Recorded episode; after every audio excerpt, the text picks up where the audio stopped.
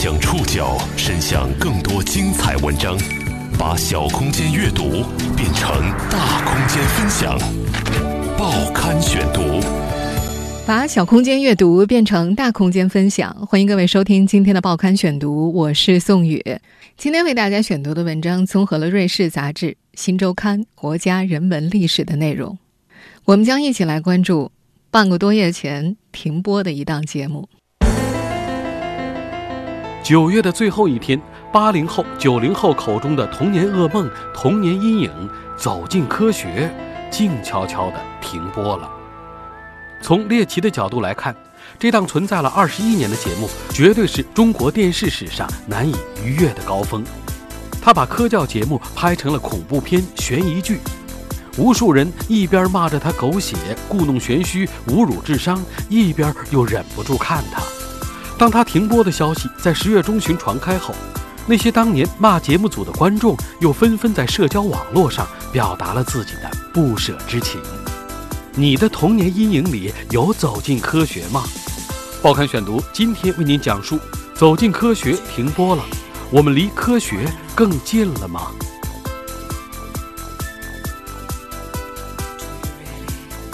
一种不起眼的外来入侵植物。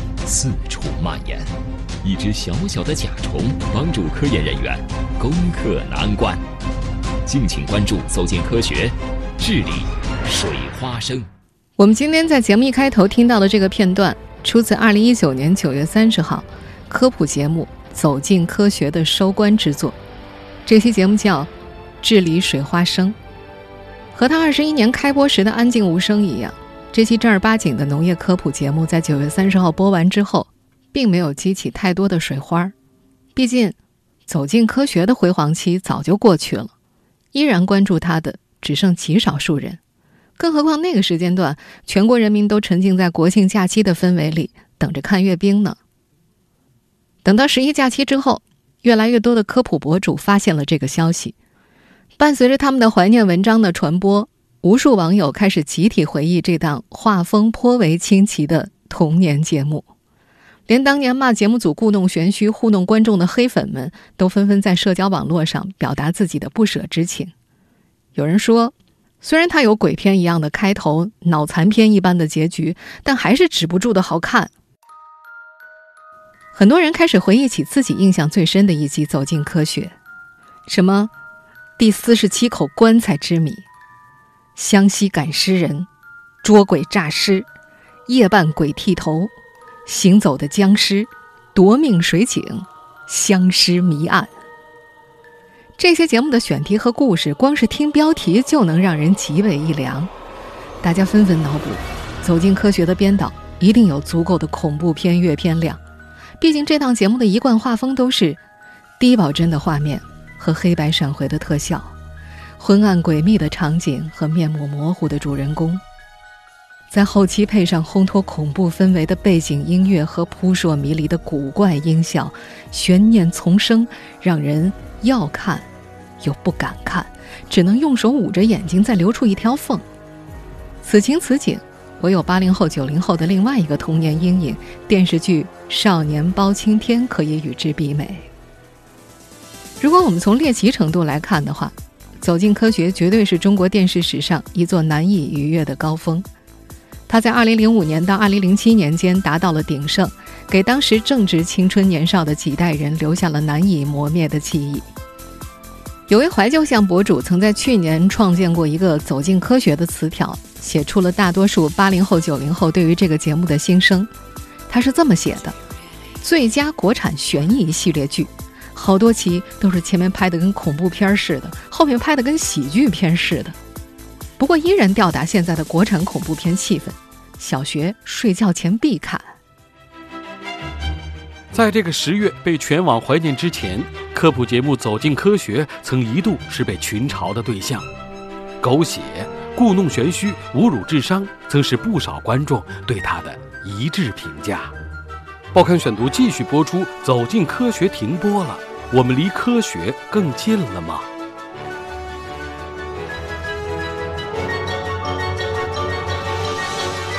即便是从来没有完整的看过一集《走进科学》的人，也会对下面这些案例略有耳闻。一般来说，这档节目是由普通人难以预见的怪事儿开始的。比如说，某个村子每天半夜都会出现怪叫，弄得人心惶惶，没有人有胆量在夜晚出门看个究竟。于是，全村人只好躲在各自家里的床上，辗转反侧到天明。又比如，节目组到访峨眉山的一个古寺，这里被高大的树木重重包围，怎奈寺庙屋顶上却不见一片树叶。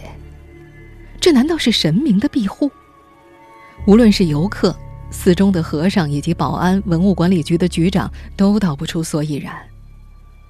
再比如，新婚之夜，老屋墙上竟出现怪影，还有某男子竟然声称能够从自己身上吸出血来。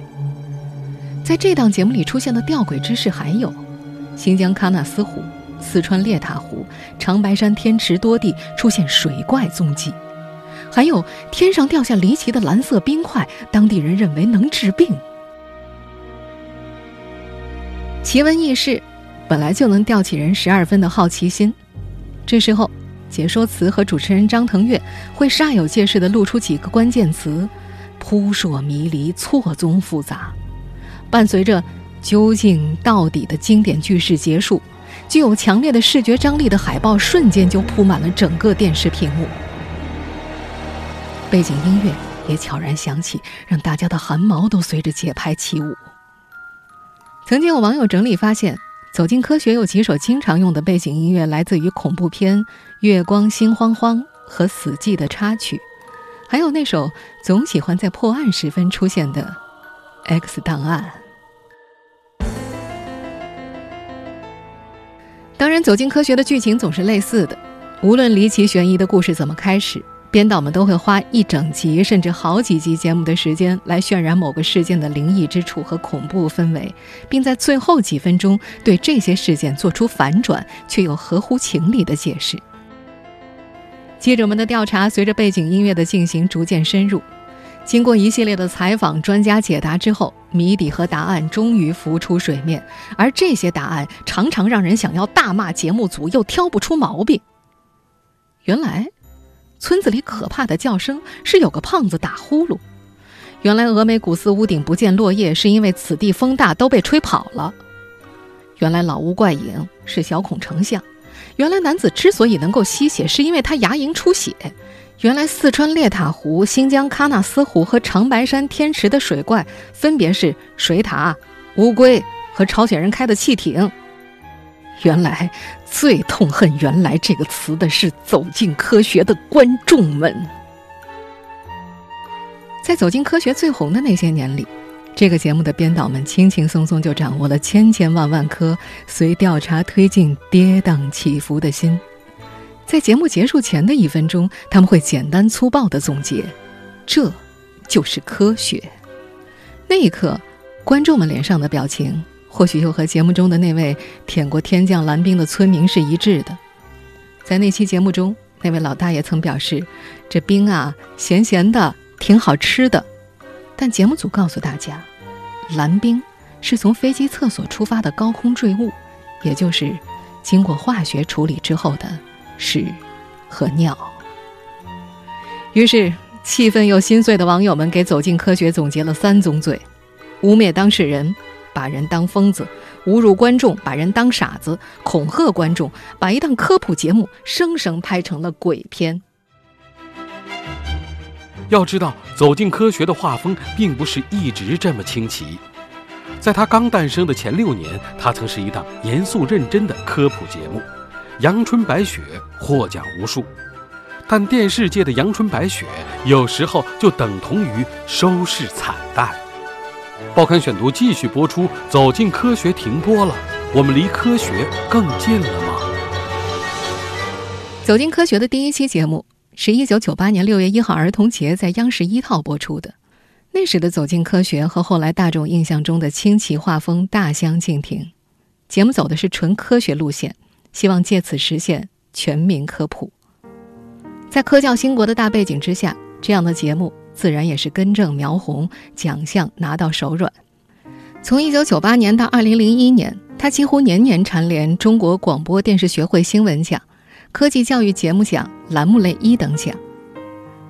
但即便年年受到奖杯的认可，但是因为节目讲解的内容过于阳春白雪，让广大普通的群众难以接受。我们不妨听听那时候的节目标题吧：大型零售店计算机网络综合管理系统，怎样选择牙膏？高科技呼唤风险投资，防范三峡地质灾害。其中这些节目，有哪一档是你想看的呢？而这档节目最高冷光时刻要数二零零零年十一月一号那期，节目组从美国、德国请来了六位诺贝尔奖获得者和八十多位中国优秀青年学者，主题是展望二十一世纪的科学，共话未来。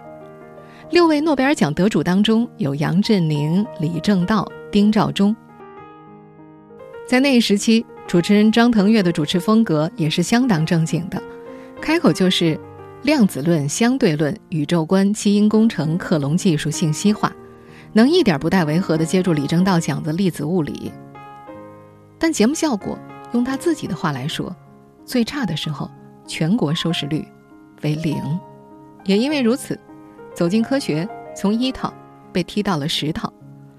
两年后的二零零三年，走进科学因为收视率太低了，直接就被台里黄牌警告了。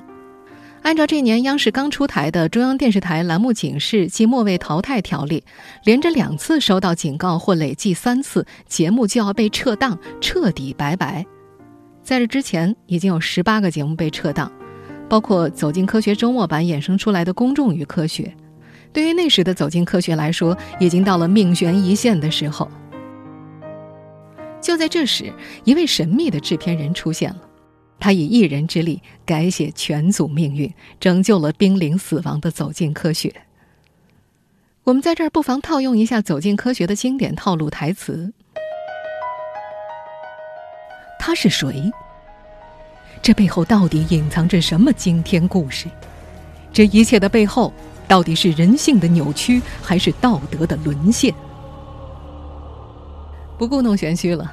这位制片人就是曾经参与创办过《今日说法》的张国飞，他很清楚人民群众爱看什么。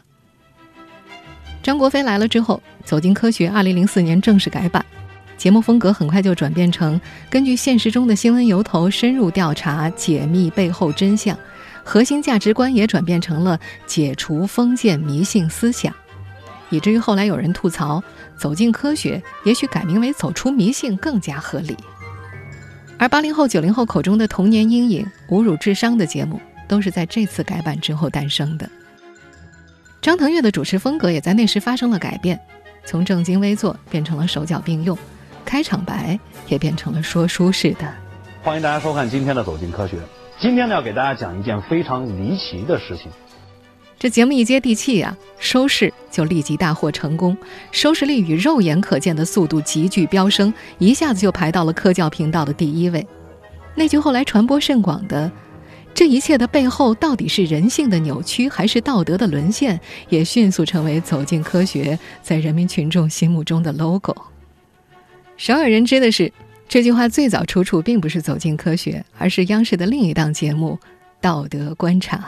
这到底是道德的沦丧，还是人性的扭曲？好，走进科学的改版有多成功呢？二零零七年上半年，央视十套的收视率之高啊，央视六套电影频道都赶不上。节目主持人张腾岳也火了，他说以前自己出门，就连门口卖报纸的都不知道他是央视主持人，可那会儿他走到哪儿都会有人要他的签名。天津作家郑钧在一篇文章当中这样写道。南方读者可能不了解，北方城市遍布大众浴池，几块钱一张门票，浴客们洗完澡躺在休息厅里喝茶、打牌、吸烟、盘粗话、讲黄段子。某天，我走进一家浴室，发现里面很安静，原来大家都在看一个叫《走进科学》的节目。后来。他去走进科学做嘉宾的时候，还被一位女性朋友委托要代表他吻一下主持人张腾岳。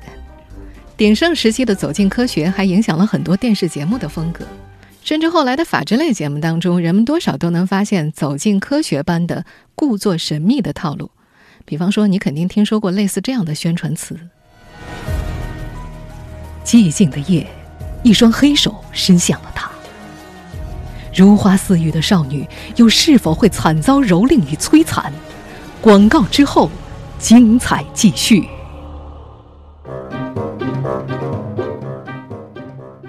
走进科学就这么不可遏制的火了，在那个论坛冲浪时代，他讲故事的手段被大家总结出了套路。等到了吐槽、调侃风行的互联网时代，这些套路依旧时不时会被人 Q 一下。报刊选读继续播出，走进科学停播了，我们离科学更近了吗？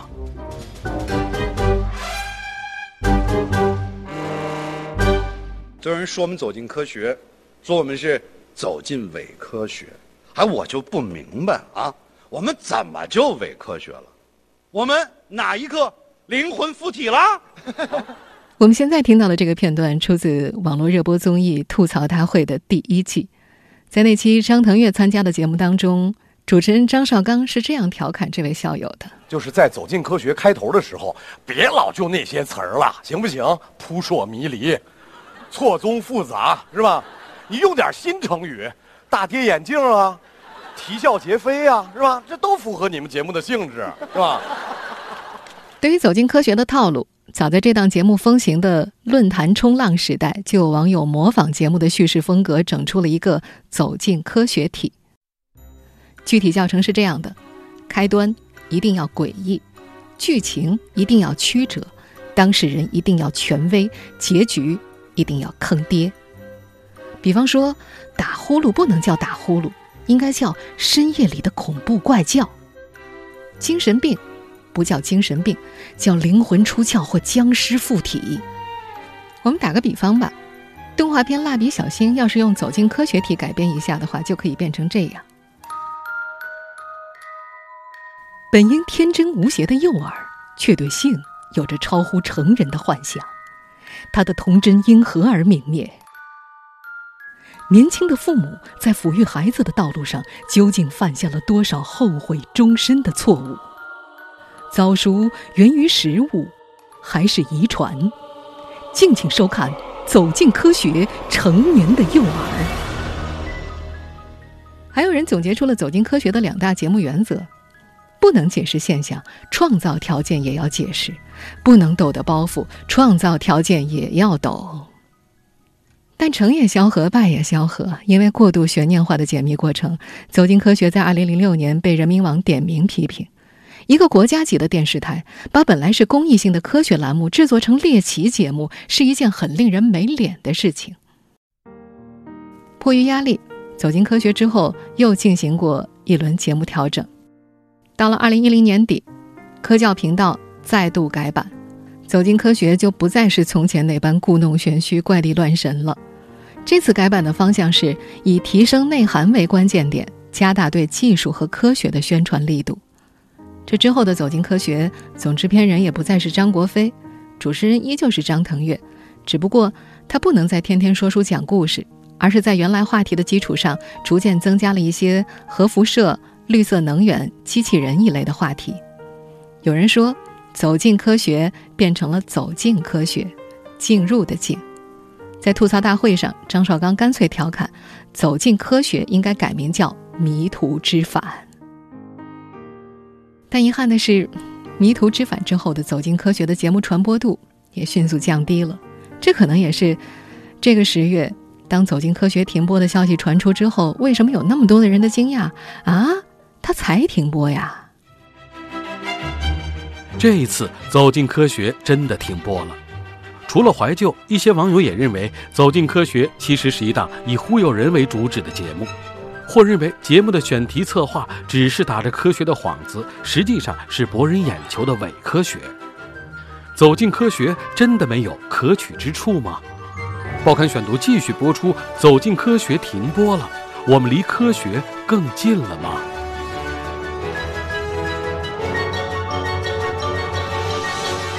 作为一档科普节目，《走进科学》最为人诟病之处就是走进太多，科学太少。但如果多看几期节目，我们就不难发现，这些节目当中离奇故事的发生地往往是在农村或者偏远地区。除了我们前面提到的那些童年噩梦、离奇故事，走进科学当中还有一类节目，就是人造怪象。比方说，六岁孩童被僵尸附体，还有浙江某地一村民家中突然地下冒血，八十六岁的老人身体会出现自燃现象，最终的解释都是主人公故意为之。再具体一点吧，以上这些怪事发生的原因是，渴望亲情的孩子。为了得到爸爸的关注，模仿起了僵尸；还有无聊的村民为了博得大家的关注，往自己的地上泼血。而那位老人身上的火是孙女儿点的，但大人们都没发现。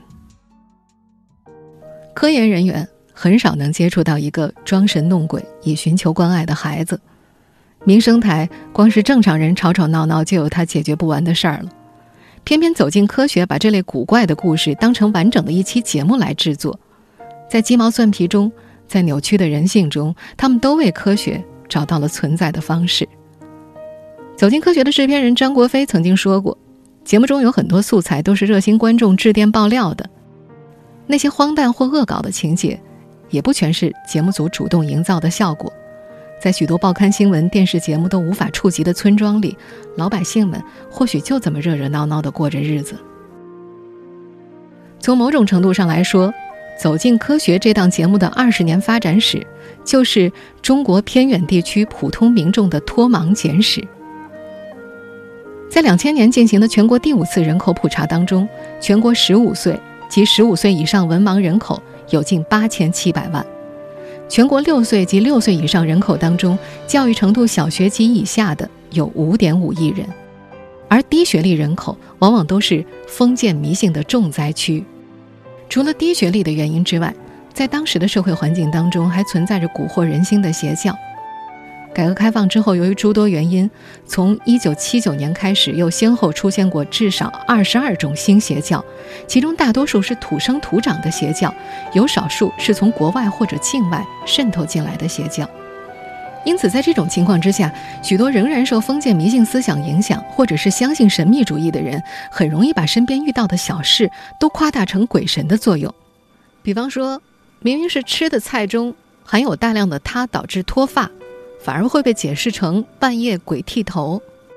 再比如，明明是病人并未确认死亡就被下葬了，却被解释成了诈尸。走进科学节目组在节目制作过程当中引入了很多猎奇的元素，最终证实所谓的乱立神怪都是无稽之谈，自己吓自己。可以说，前面铺垫的越多，后期对神秘主义的打击就越大，也算是良苦用心了。更何况，如果没有前面这些吸引眼球的新闻话题，可能这档节目早在十五年前就停播了。当很多八零后、九零后成年之后再看《走进科学》，觉得它荒诞可笑的原因，可能正是因为我们不再被封建迷信荼毒，才会觉得那些鬼怪谜题和最后的朴素的真理都充满了槽点。而受教育程度略高的人，很少意识到，在一个更广阔的社会范围之内，还有很多人口依然受到这些。未开化的思想的影响。这个秋天，播了二十一年的《走进科学》正式停播了。我们离科学更近了一些了吗？前两天刷屏的量子波动速读骗局会给你答案。长辈们依然爱转到朋友圈的惊悚标题文章也会给你答案。现实生活当中依然存在的更多一惊一乍的谣言和迷信思想，更会给你答案。但从一个乐观的角度来说，虽然在互联网高速发展的时代，依然还有很多人相信尼斯湖水怪，相信百慕大时空穿梭的传说，相信生活中有这样那样的灵异现象。但不可否认的是，这些人已经越来越少了。民众的受教育程度和科学文化素养。是需要一点一点提升的，这需要一个漫长的时间。在二零一六年全国第六次人口普查，全国十五岁以上文盲人口已经下降到了五千四百万。我们相信这个数字在明年的全国第七次人口普查当中应该会变得更低。二十一岁的走进科学停播了，而曾经被他影响过的你和我，在今后漫长的人生道路上，依然要。不断的走进科学。